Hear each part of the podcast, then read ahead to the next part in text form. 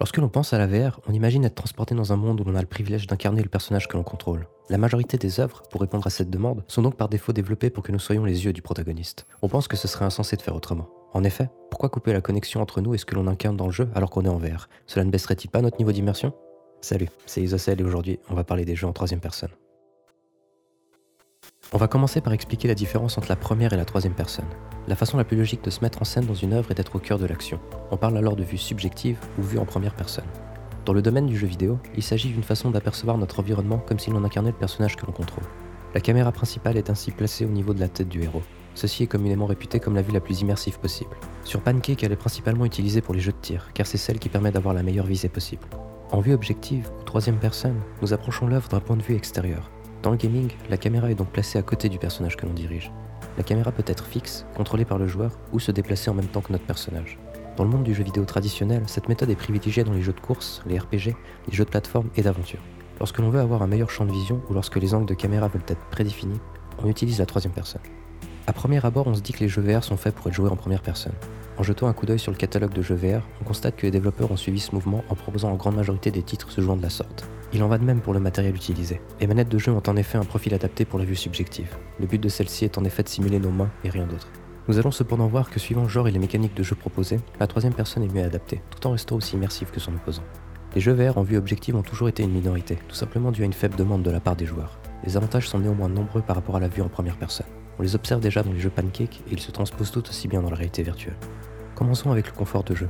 Comme je l'ai dit précédemment, les jeux en première personne sur ordinateur offrent à première vue un meilleur niveau d'immersion et sont plus adaptés aux jeux de tir.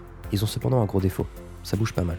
Le champ de vision limité, même compensé en distordant l'image sur les bords de l'écran, va obliger le joueur à bouger la caméra dans tous les sens pour observer toute l'action se passant aux alentours. Cela induit des nausées, une forme de mal des transports que l'on peut par exemple ressentir en voiture ou sur un bateau. En réalité virtuelle, cette sensation est amplifiée vu que la scène occupe tout notre champ de vision et les repères visuels externes sont absents. Même si l'on va se familiariser avec ce point de vue, les jeux en première personne seront toujours plus fatigants à l'œil à cause de mouvements de caméra rapides et constants.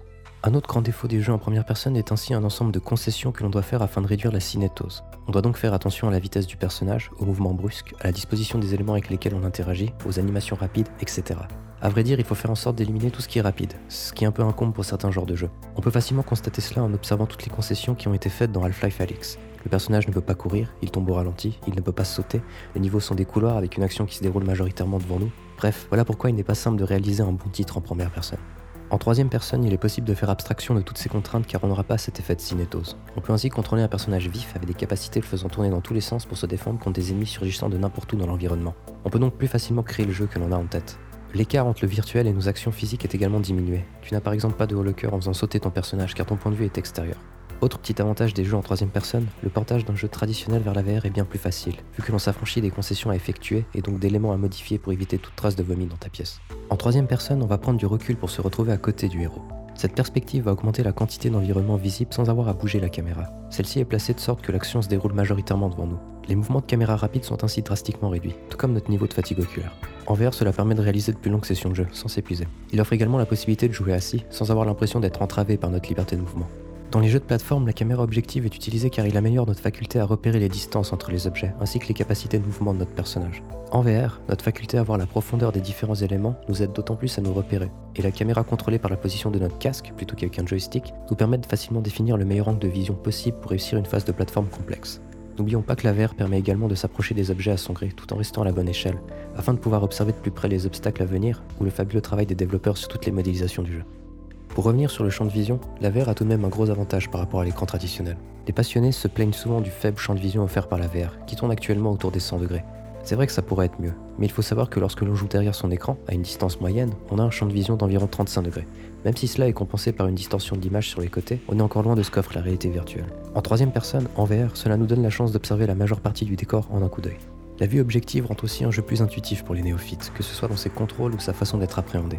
C'est difficile à définir, mais cela vient peut-être du fait que les premiers jeux vidéo se jouaient en troisième personne et que l'on se rapproche ainsi plus du neuf se jouant sur Pancake. J'ai en tout cas constaté que les personnes n'ayant pas un passé aguerri de gamer prennent mieux en main les jeux de ce genre.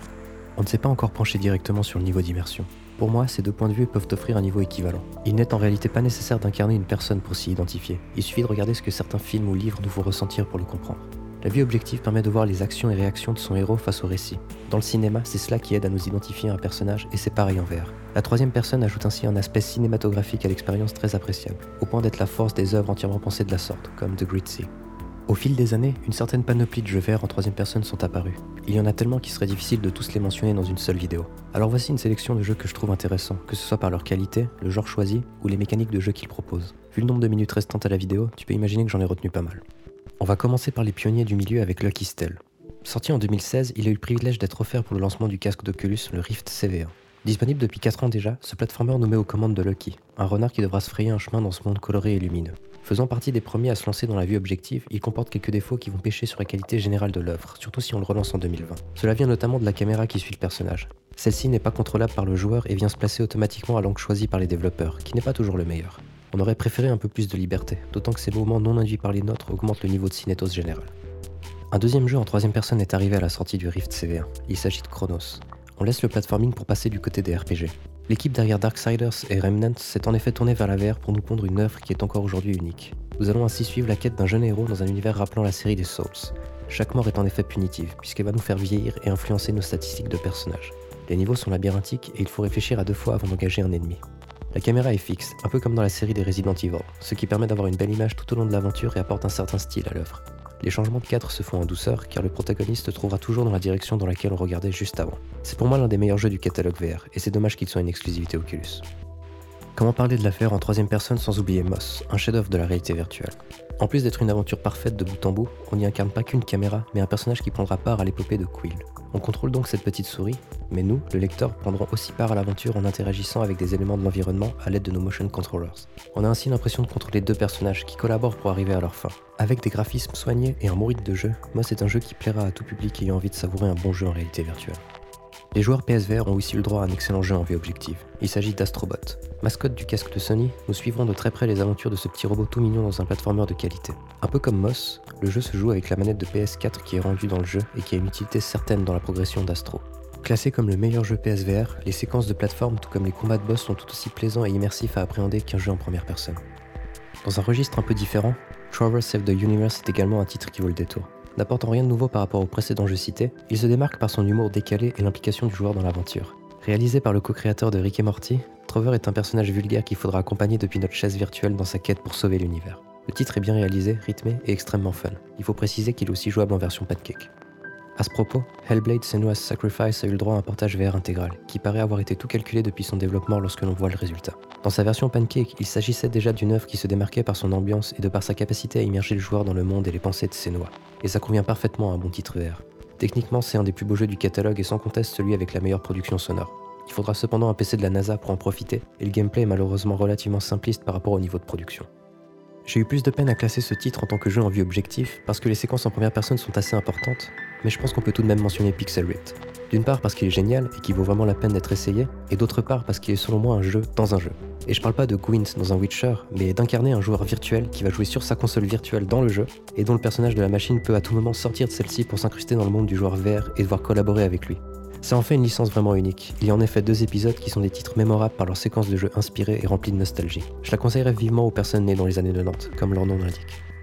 Quand on pense à un jeu de voiture en VR, on s'imagine être derrière le volant, mais certains voient les choses différemment. Minimal Racing est un titre s'inspirant de la licence Micro Machine, cette œuvre où l'on contrôle des petites voitures électriques sur circuit avec des power-ups à disposition.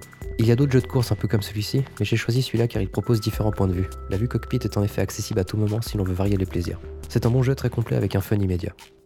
Les jeux de stratégie en temps réel sont également de la partie avec Final Assault, un RTS pensé pour la VR, notamment grâce à la compatibilité avec les motion controllers. L'aspect qui m'a le plus plu est la possibilité de dessiner le tracé des avions avec les manettes. Le menuing est également bien pensé et un jeu de ce genre est parfaitement adapté en vue à la troisième personne, comme on peut l'imaginer. On enchaîne maintenant sur quelques ovnis, en commençant par Thumper. Un jeu de rythme initialement sorti sur Pancake mais qui voit son côté immersif amplifié lorsqu'il est expérimenté en réalité virtuelle. On suit un scarabée sur une piste à une vitesse effrénée et l'on doit appuyer sur les bonnes touches au bon moment pour arriver au bout du parcours. La musique est tribale, l'environnement est diabolique, la difficulté est bien dosée, bref, c'est une vraie pépite qui vaut le détour. Le deuxième ovni est Xion. Si t'as joué à The Lab, tu sais déjà à quoi t'attendre. C'est un shoot up rétro où ta manette est ton vaisseau. Tu vas pouvoir construire toi-même ton engin, un peu comme avec des Lego, pour ensuite le contrôler dans un environnement qui va défiler automatiquement. C'est un shmup de type bullet hell, ce qui veut dire que tu vas passer pas mal de temps à esquiver les missiles et les murs, et donc bouger physiquement si tu veux t'en sortir. C'est un bon mélange car tu as pas mal de mouvements à faire, mais peu de cinétos induites car tu es en vue objective. Voilà pour cette sélection. Ça fait un joli paquet de titres et je suis désolé d'en avoir mentionné autant. Le pire, c'est qu'il y a encore plein de jeux en troisième personne qui valent le coup d'œil mais que je n'ai pas mentionné. Parce que je ne les connais pas tous, parce que certains ne sont pas encore sortis, comme Ven, mais surtout parce que je ne les ai pas tous essayés. Honnêtement, je ne saurais pas dire si c'est moi qui ai une attirance toute particulière pour ce genre-là ou si ces jeux sont majoritairement de bonne qualité. Ça doit être un mélange des deux. Comme je l'ai dit précédemment, le confort de jeu de ces œuvres permet de les apprécier pendant de plus longues sessions, et il est vrai que des mots de tête vont, en plus de nous rendre malades, nous sortir de l'œuvre et donc casser notre immersion. Bref, s'il y a une chose à retenir, c'est que ce type de jeu a de nombreux avantages par rapport à ses équivalents en première personne. Le principal étant l'affranchissement de concessions à faire par les développeurs, leur permettant de créer un titre qui reflète leurs idées et nous faire ainsi vivre les meilleures aventures qui soient.